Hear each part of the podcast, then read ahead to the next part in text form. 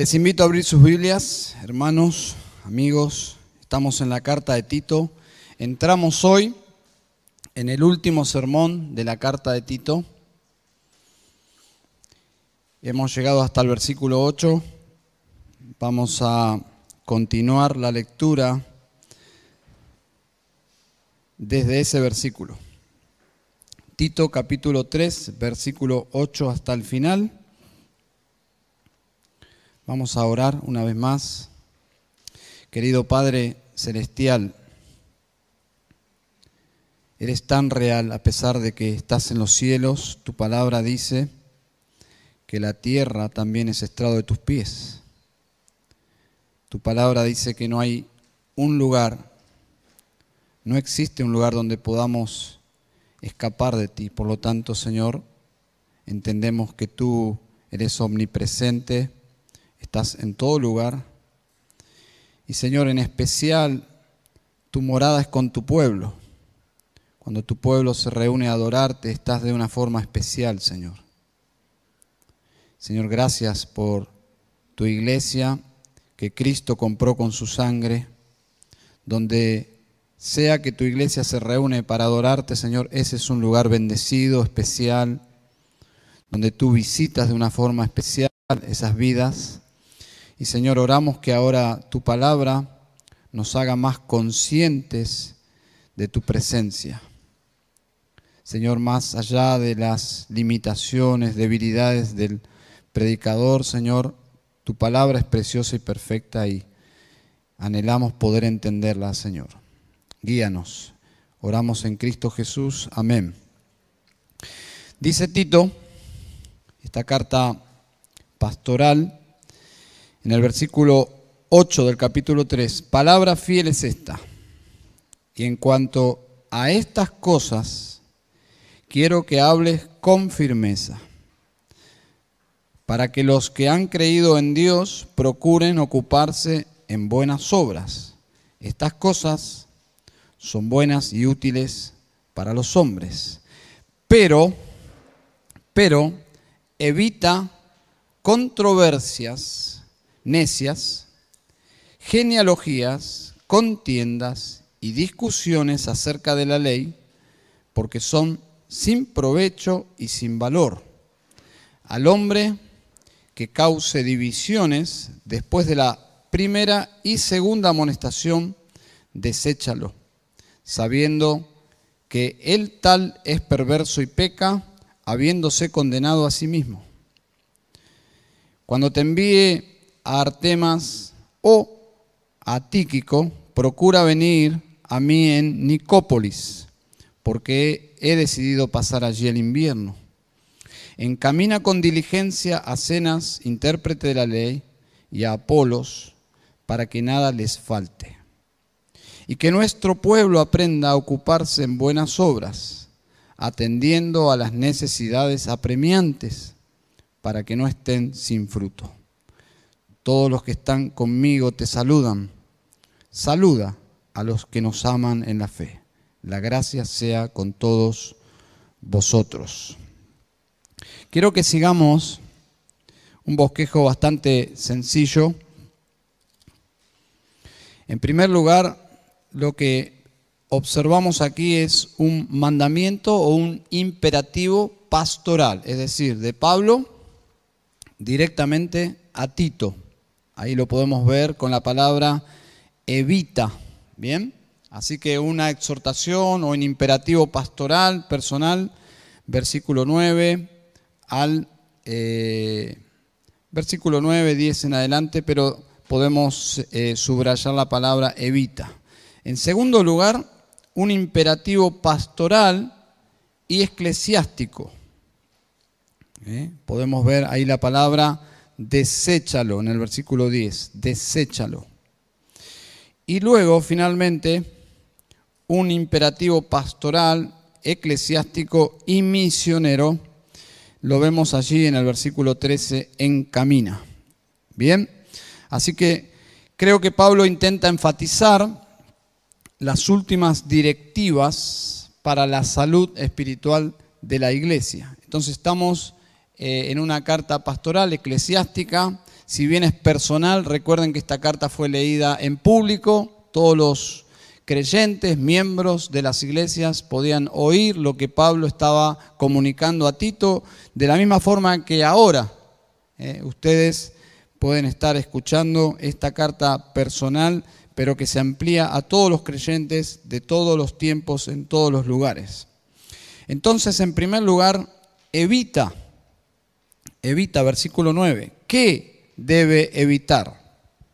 ¿Qué debe evitar? ¿Qué significa evitar allí? Bueno, la palabra indica no estés involucrado en eso.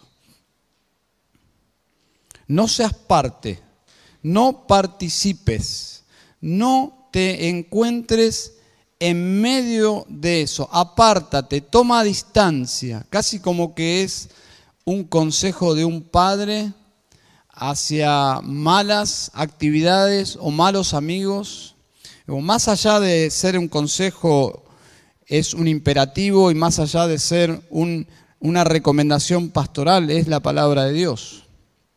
Detrás de este mandato vemos a Dios advirtiéndonos, no solo a Tito, sino a todos nosotros, acerca de algo de lo cual no podemos ser parte. ¿Y qué es? ¿Qué debemos evitar? Bueno, dice controversias necias. No debemos involucrarnos en eso. ¿Qué significa? Bueno, debates absurdos, debates absurdos, discusiones, pero discusiones tontas. Esa es la idea. Si alguien tiene este tipo de discusiones como eh, algo enorme, de enorme importancia, lo que hace Pablo es reducirlo a discusiones tontas, le roba toda esa importancia que muchos le dan. Y luego dice genealogías, contiendas y discusiones acerca de la ley. El tema aquí es el mal uso de la ley. El mal uso de la ley que conduce al legalismo el uso indebido de la ley de Dios. Qué sutil, ¿no? Qué sutil. El mal uso de la ley. Y los, las sectas, los falsos maestros, justamente recurren a esto. Satanás recurrió a esto. Satanás en persona se le presenta a Jesús y usa las escrituras y justamente la ley de Moisés para querer desviar al mismo Hijo de Dios de su misión cuánto más Satanás siguió intentando y sigue intentando tomando las escrituras para desviar al pueblo de Dios. Algo tan santo como la ley de Dios en manos del diablo es realmente un instrumento de maldad. No la ley misma, sino el uso indebido de la ley. Porque Pablo escribió en 1 de Timoteo 1.8 que la ley es buena, pero agrega, la ley es buena si se usa legítimamente. La ley es buena si se usa legítimamente. Un arma en las manos de un policía es algo útil para la sociedad, pero esa, misma arma en las manos de un ladrón es algo realmente sumamente peligroso. Bueno, la ley es buena, es una bendición, es la palabra de Dios, si se usa legítimamente. Saben, el problema más desgastante que enfrentó Pablo en toda su vida ministerial fue justamente este. Los que usaban la ley de forma ilegítima. Fue la lucha más grande del apóstol Pablo. Personas queriendo llevar a la gente hacia atrás. Cuando toda la ley toda la ley apunta a Cristo, estas personas sutilmente usan la ley para ir hacia atrás, hacia el pasado, porque la ley apunta a Cristo. En Juan 5:39, Jesús enfrenta justamente a los legalistas y les dice, examináis las escrituras porque vosotros pensáis que en ellas tenéis vida eterna. Y agrega, y ellas son las que dan testimonio de mí. La ley de Dios señala a Cristo. La ley nos lleva a Cristo. Siempre un buen uso de la ley nos guía a Cristo. Alguien dijo, la ley es aquella que no te puede salvar, te condena, te da convicción de que estás mal, pero finalmente te lleva a quien sí te puede salvar, a Cristo. Ese es el buen uso de la ley. El mal uso de la ley sutilmente aparta nuestros ojos de Cristo. Y en Cristo, recuerden, Pablo mismo dijo en Colosenses 2.10 que somos, estamos completos, estamos completos, estamos sumamente satisfechos, plenamente satisfechos en Cristo. Colosenses 2.3 dice, en quien están escondidos todos los tesoros de la sabiduría y del conocimiento. Y la ley apunta justamente a la fuente de toda sabiduría y conocimiento que es Cristo. Y cuando estamos en Cristo, disfrutamos plenamente de la ley. Romanos capítulo 9, en los últimos versículos, creo que es versículo 23, dice que los judíos iban a la ley, pero iban con una actitud sin fe, entonces no tenían ningún provecho en la ley. Pero nosotros estando en Cristo disfrutamos de la ley porque vamos en fe a la ley. En fe se disfruta la ley. Y no hay contradicción. No hay contradicción. Pablo no está negando la belleza de la ley de Dios y su capacidad de nutrirnos, ya que es la palabra de Dios. Por ejemplo, en Hechos 26, 22 dice, Así que habiendo recibido ayuda de Dios, da testimonio Pablo, continúo hasta este día testificando tanto a pequeños como a grandes, no declarando más que lo que los profetas y Moisés dijeron que sucedería. La iglesia primitiva tuvo la ley como su Biblia, su, única Biblia, hasta que se fue formando el Nuevo Testamento. Y los apóstoles usaban la ley para predicar a Cristo. La ley señala a Cristo. Sino más bien, lo que se debe evitar aquí no es la ley misma, sino el mal uso de la ley. Las conversaciones sobre la ley que dejan afuera a Cristo.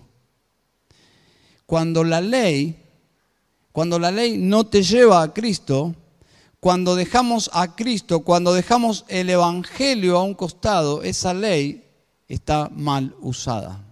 Es como entrar a una sinagoga donde Cristo está ausente, donde Cristo no es adorado, donde Cristo es el innombrable, donde Cristo no es el Salvador, y uno puede escuchar un sermón del Antiguo Testamento y salir vacío porque si no está Cristo, no hay nada. Ese es el mal uso de la ley.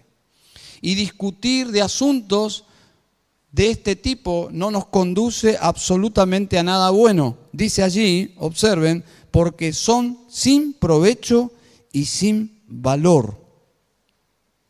Y ambas palabras se refiere al valor de este tipo de discusiones, no a la ley. Este tipo de discusiones es igual a valor cero. Cero. No tiene absolutamente ningún valor. Es como una moneda que no tiene absolutamente ningún valor. No te tomarías el trabajo ni siquiera de agacharte a levantarla, porque no tiene valor este tipo de discusiones no convienen, no tienen valor, no aportan absolutamente nada a la obra de Dios, no edifica. Primera de Timoteo 6:3, Pablo mismo dice, si alguno enseña una doctrina diferente y no se conforma a las sanas palabras, las de nuestro Señor Jesucristo y a la doctrina que es conforme a la piedad, está envanecido y nada entiende, sino que tiene un interés morboso en discusiones y contiendas de palabras de las cuales nacen, y observen, envidias, pleitos, blasfemias, malas sospechas. ¿Mm? Y Pablo hace una descripción dramática en 2 de Timoteo 2.16, hablando de lo mismo, de palabrería, de bla, bla, bla, bla, bla. Aunque el bla, bla, bla, bla tenga perfume teológico, dice Pablo, cuidado, dice, evita, nuevamente, 2 de Timoteo 2.16, evita las palabrerías vacías y profanas, porque los dados a ellas conducirán más y más a la impiedad. No solo no tiene un provecho positivo, sino todo lo contrario. Te conduce, conduce a los creyentes a la impiedad. Y su palabra se extenderá como gangrena. ¿Mm? Tenemos aquí dos médicos. La gangrena. No es un asunto menor. No es un asunto menor. Dice, este tipo de discusión es como gangrena, va por más y mata, entre los cuales está, y cita a Himeneo y Fileto. Por esta razón, este mandato pastoral, no solo en esta epístola, sino en todas las epístolas, una y otra vez, un énfasis tremendo acerca de esto, evita controversias necias. Yo no sé si ustedes se han encontrado con este tipo de personas que aman las discusiones de asuntos menores, pero llevan esos, asuntos menores a un grado de importancia y te seducen a entrar en discusiones sobre ese asunto. Ese es el punto que Pablo dice, evita, no gastes saliva en eso, no gastes energía en eso, no te involucres, no tengas nada que ver evita controversias necias, en primer lugar. En segundo lugar, hay un imperativo pastoral, pero que involucra a la iglesia, que es desecha. Versículo 10. Al hombre que cause divisiones después de la primera y segunda amonestación, deséchalo. Palabra difícil, ¿eh? Deséchalo. Deséchalo. La palabra nosotros usamos desecho. Es fuerte, ¿eh? Desecho. ¿Qué es lo que desechamos nosotros? Lo que no nos sirve. Sin dudas que este término se refiere al hombre como ser humano, no importa el sexo, puede ser una mujer que hay que desechar. Este mandato está relacionado con los versículos anteriores. Ellos, estos hombres, observen, dividen. Dividen ¿cómo? Por el mal uso de la ley de Dios. Es decir, ellos dividen la iglesia usando la Biblia. Increíble, ¿no? Ellos son los que promueven controversias necias, genealogías, contiendas y discusiones acerca de la ley. Quisiera que entiendan este pasaje como como si en este momento la iglesia estaría recibiendo un antivirus. Me encantaría pensar que simplemente con instruir a la iglesia en Tito aquí, ya estaríamos listos para enfrentar a cualquier persona que quiera dividir y que todos estemos capacitados ¿eh? como un antivirus que se activa, que sirve. ¿Para qué? Para que justamente si entrara en medio de nosotros alguien con este espíritu, todos estaríamos como bien entrenados para decirles, por ejemplo, mira, eso no nos parece algo que edifique, no nos parece algo de importancia, no nos parece que tengas que hablar de estas cosas, no significan absolutamente nada. Nuestra alma necesita a Cristo, como la canción, dame a Cristo, dame a Cristo.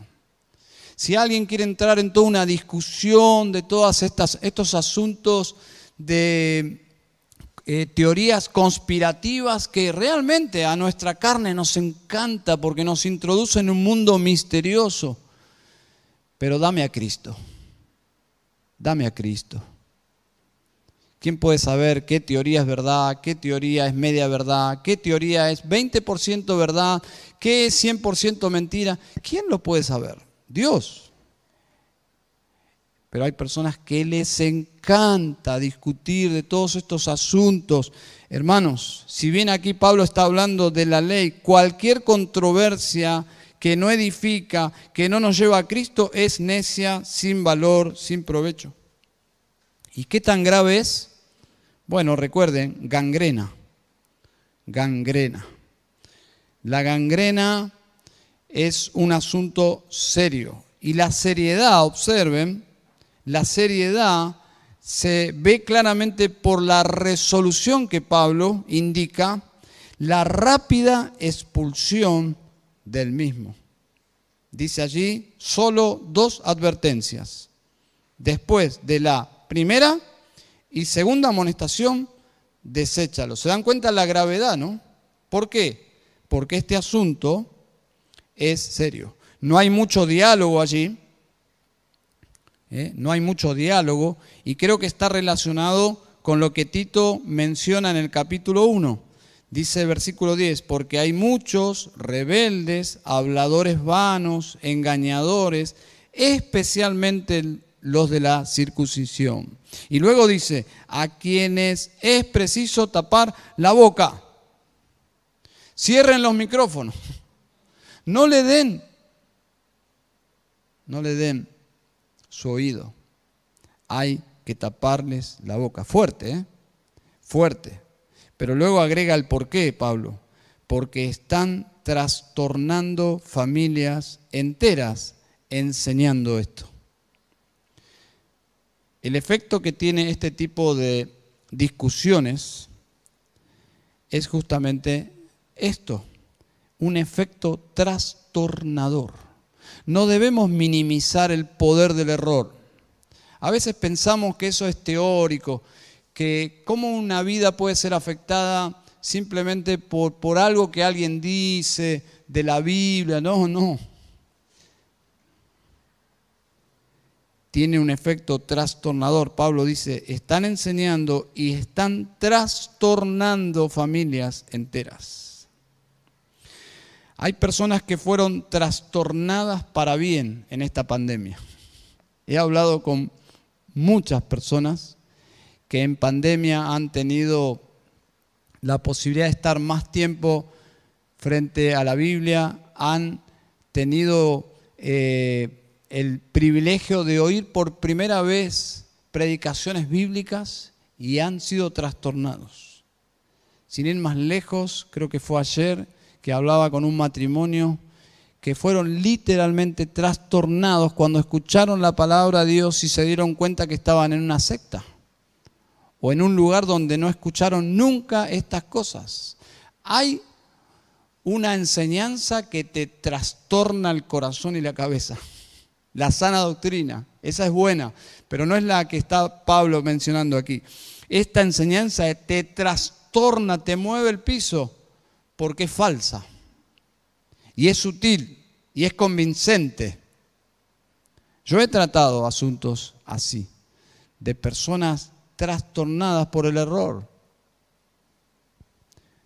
Así como Tito debía evitarlas, como pastor debía silenciarlas. ¿Por qué? Porque es veneno para la iglesia. Ahora, esta, esta tarea no es agradable. No es agradable. Para nada es agradable. Es incómoda. Yo recuerdo en una oportunidad siendo un pastor allí en Carapachay, una señora subió y no sé cómo tomó el micrófono y comenzó a hablar. No es fácil decirle, sacarle el micrófono amablemente, porque estaba hablando cualquier cosa. ¿Qué voz tienen? ¿Qué voz y voto tienen los falsos maestros en la iglesia? Absolutamente ningún lugar hay para ellos. Pero la tarea de silenciarlos, de sacarlos, es desgastante es desgastante. Y Pablo si menciona ahí en Timoteo dos nombres es porque los conocían y llegaron a ser parte de la iglesia. Eso es lo más desgastante. no son extraños, muchas veces son personas que se infiltran en la iglesia y comienzan a sacar conclusiones extrañas de las escrituras, silenciarlos. Después de una y otra amonestación, desecharlos. Es duro, ¿eh? Es parte de la tarea de los ancianos. Pablo explica que si bien la obra de expulsión está dirigida o debería estar dirigida por Tito, por un pastor, eh, él es responsable en última instancia de expulsar a los falsos maestros, también sabemos que la iglesia está involucrada. Dice el versículo 11, sabiendo que el tal es perverso y peca, habiéndose condenado a sí mismo.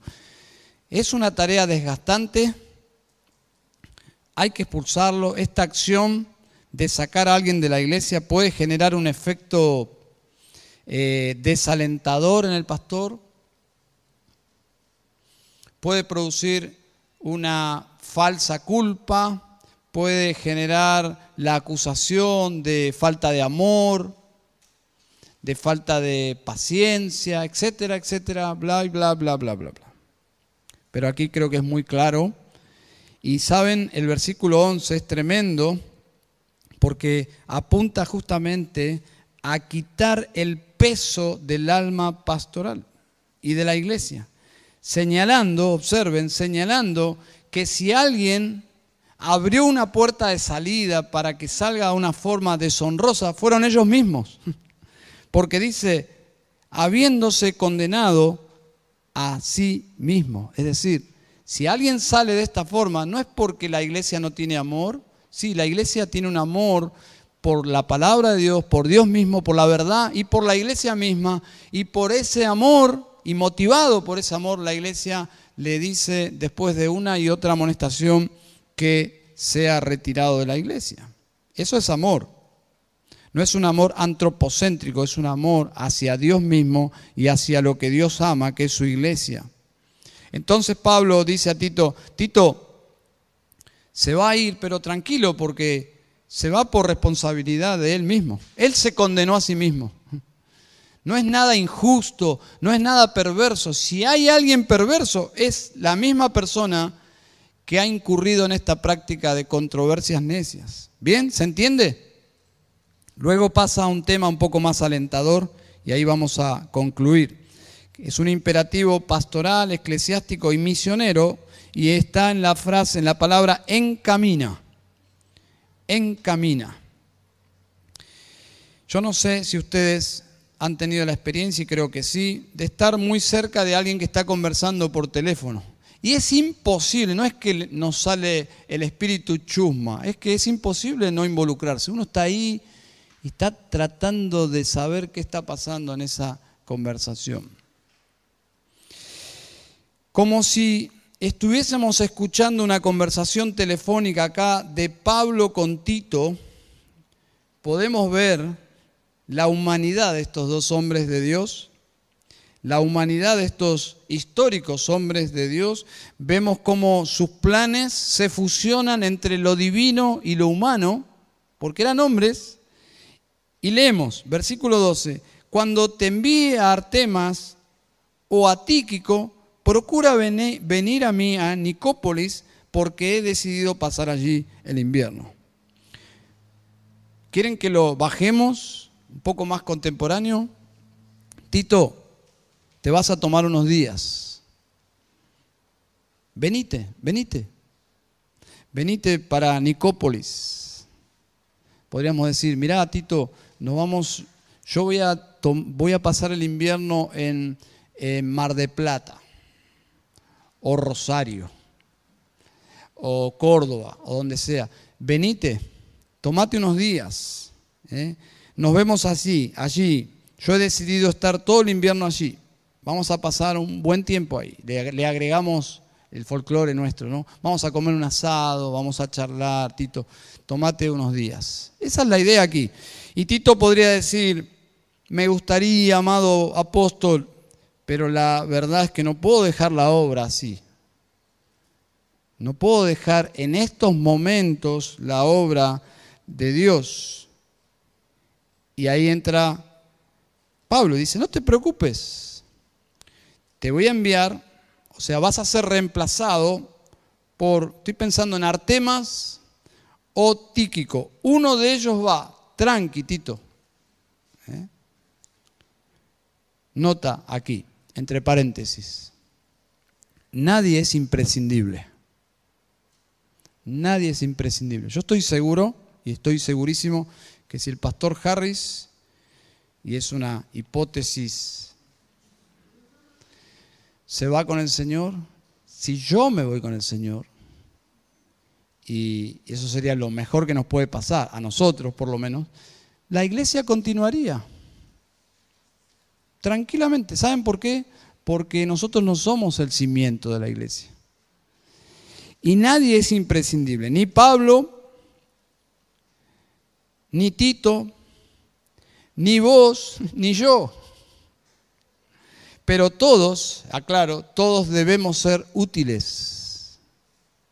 Es decir, si Tito se iba de Creta y lo reemplazaban, no es que nadie iba a preguntar por Tito, claro, porque todas las personas que son de bendición son apreciadas.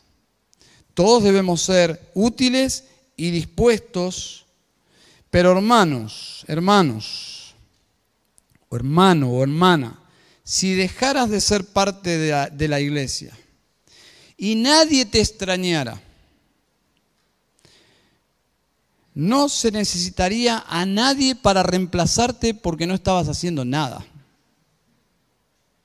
Entonces debes hacer algunos ajustes en tu vida.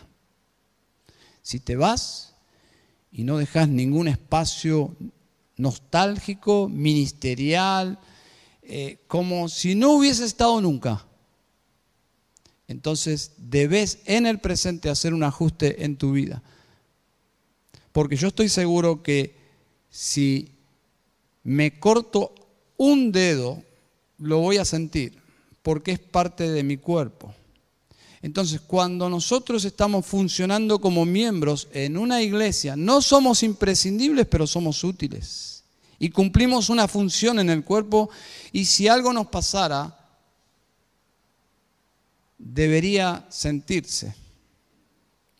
Lo que está indicando este pasaje es que Pablo no era alguien así como que improvisaba. No, si se retiraba del ministerio por un tiempo por el invierno, dice aquí, Tito, alguien debía reemplazar a Tito. Así funciona la obra de Dios. Y es por eso que todos nosotros debemos estar discipulando a alguien. ¿Por qué? ¿Por qué? Porque así funciona la iglesia. En todos los sentidos. Debes estar preparando a alguien para que sirva al Señor. Eso es discipulado. Seguimos oyendo la llamada telefónica. Versículo 13. Encamina con diligencia a Cenas, intérprete de la ley, y a Apolos, para que nada les falte. En una práctica cristiana, el hospedar a los misioneros y proveer para continuar su camino. ¿Lo bajamos? Johnny, mira, va a pasar por Campana dos misioneros, están de paso, están yendo para Bolivia, están yendo a ministrar allí, por favor, necesitan descansar, necesitan hospedaje. Eh, Johnny, vos sabés cómo atenderlos. Eh, Rebeca, cocina muy bien, eh, que no les falte nada y probablemente chequea, chequea por favor, Johnny, que tengan para continuar su viaje.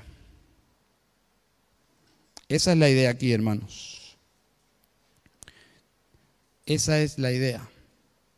Aquí Pablo le encomienda a Tito hacerlo con diligencia, observen, encamina con diligencia. Es un amor precioso esto.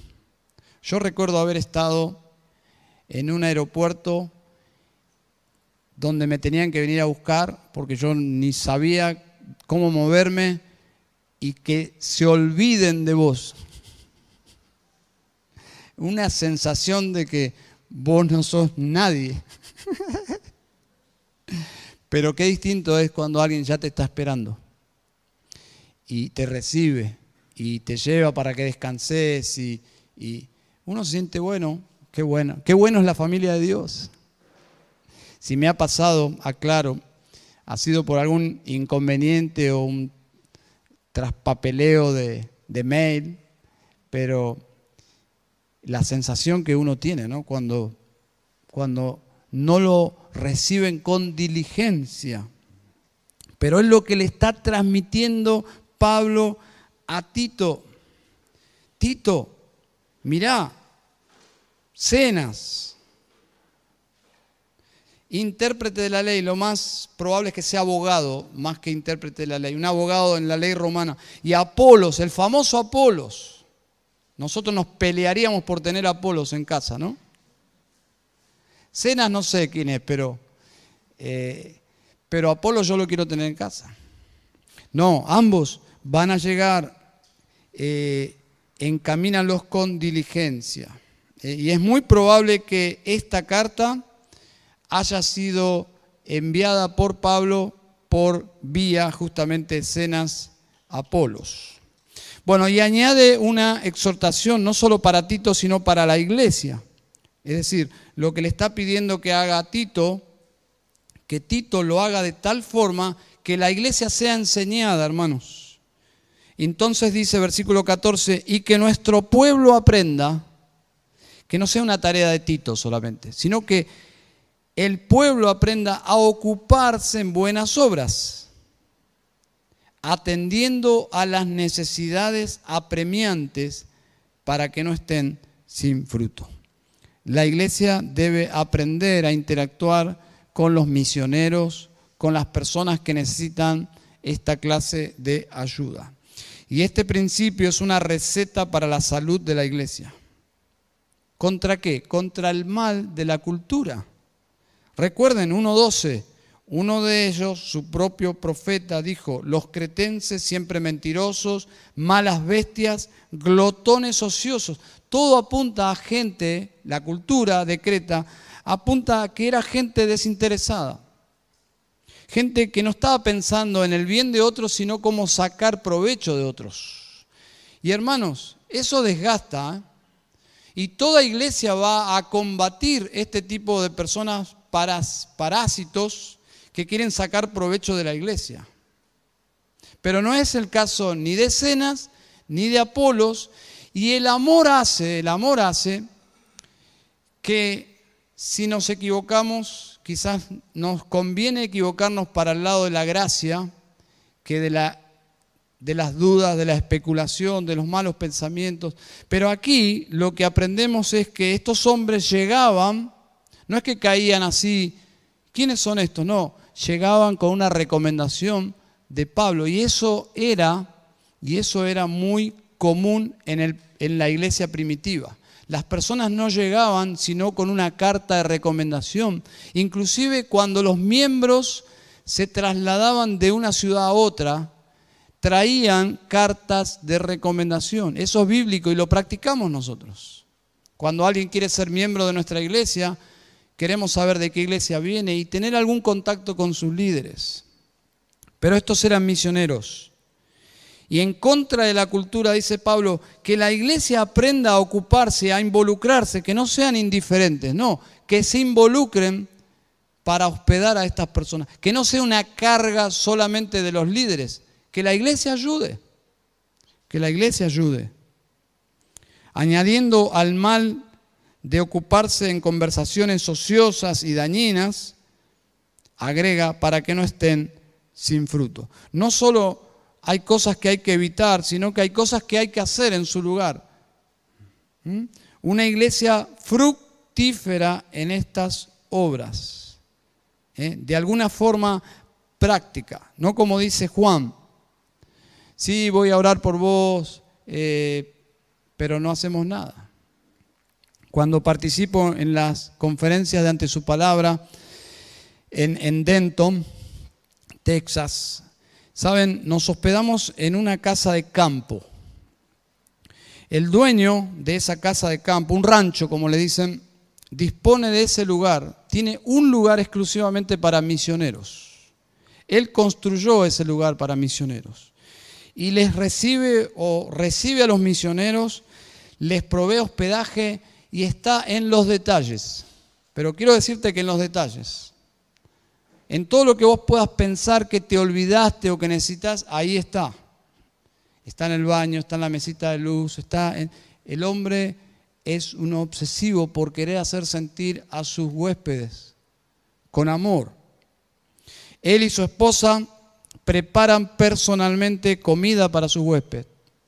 Y no estoy hablando de personas que no tienen nada que hacer, son personas sumamente ocupadas, pero los misioneros ocupan un lugar de prioridad en sus vidas.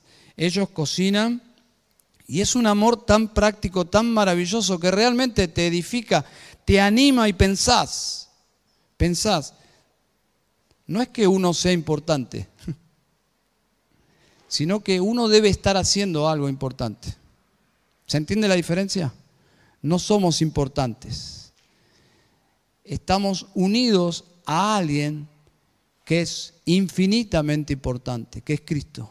Y su obra es importante. Y si estamos unidos a Cristo en lo que Él está haciendo en el mundo, lo que estás haciendo hace que tenga valor. Entonces uno piensa, cuando es tratado así, debemos, deberemos o debemos estar haciendo algo que vale la pena. Que este empresario sumamente ocupado deje sus cosas y nos atienda con tanto amor. Y una noche estábamos compartiendo un tiempo y él contó su testimonio. Él contó que él es hijo de un pastor, de un pastor que, según él recuerda, sufrió mucho. Su papá sufrió muchísimo eh, en estas áreas de maltrato. Y entonces él desde pequeño pensó, si algún día el Señor me permite, tener recursos, yo voy a amar a los misioneros y pastores. Y el Señor lo, lo super bendijo. Y dispuso su corazón para hacer algo desde su profesión por los misioneros y pastores. Nos decía un miembro de su iglesia que él realmente amaba lo que su papá amaba, la obra de Dios. Y lo hacía por el Señor y por la obra de Dios. Saben, detrás de estas palabras, versículo 14, justamente vemos eso. Y que nuestro pueblo aprenda a ocuparse en buenas obras, atendiendo a las necesidades apremiantes, para que no estén sin fruto. Nosotros debemos ser sabios en invertir en lo que Dios bendice y en lo que Dios está haciendo. Se puede ver el encargo de Pablo como algo más que hospedaje y dinero. Eso lo pueden hacer los paganos. Hospedaje y dinero lo pueden hacer cualquier persona. Pero hay algo más. Es dar amor a estos hermanos. Es mostrarle afecto. Es cargar su combustible anímico para que continúen su trabajo lo necesitan para continuar su trabajo. Les comunicamos que su trabajo es importante, que ellos son amados, pero que su trabajo es importante. Y eso es lo que está diciéndole Pablo acá. Que la iglesia se involucre diligentemente, ocúpate, que no les falte nada.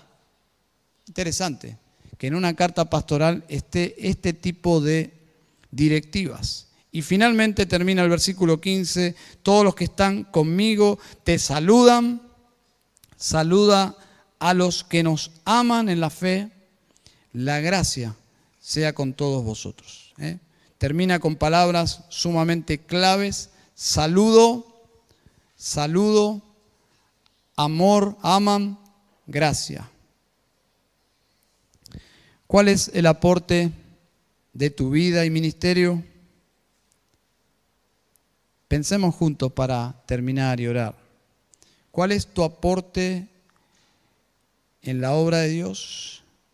Vemos aquí, sin fruto, ¿puede un creyente vivir de tal forma que no tiene fruto, parece indicar que en este aspecto podemos ser indiferentes y no metidos en lo que Dios está haciendo. En ese sentido, podemos tener poco fruto, o sin fruto, o peor, involucrados en discusiones sin valor, divisionista. Qué triste sería, ¿eh? qué triste.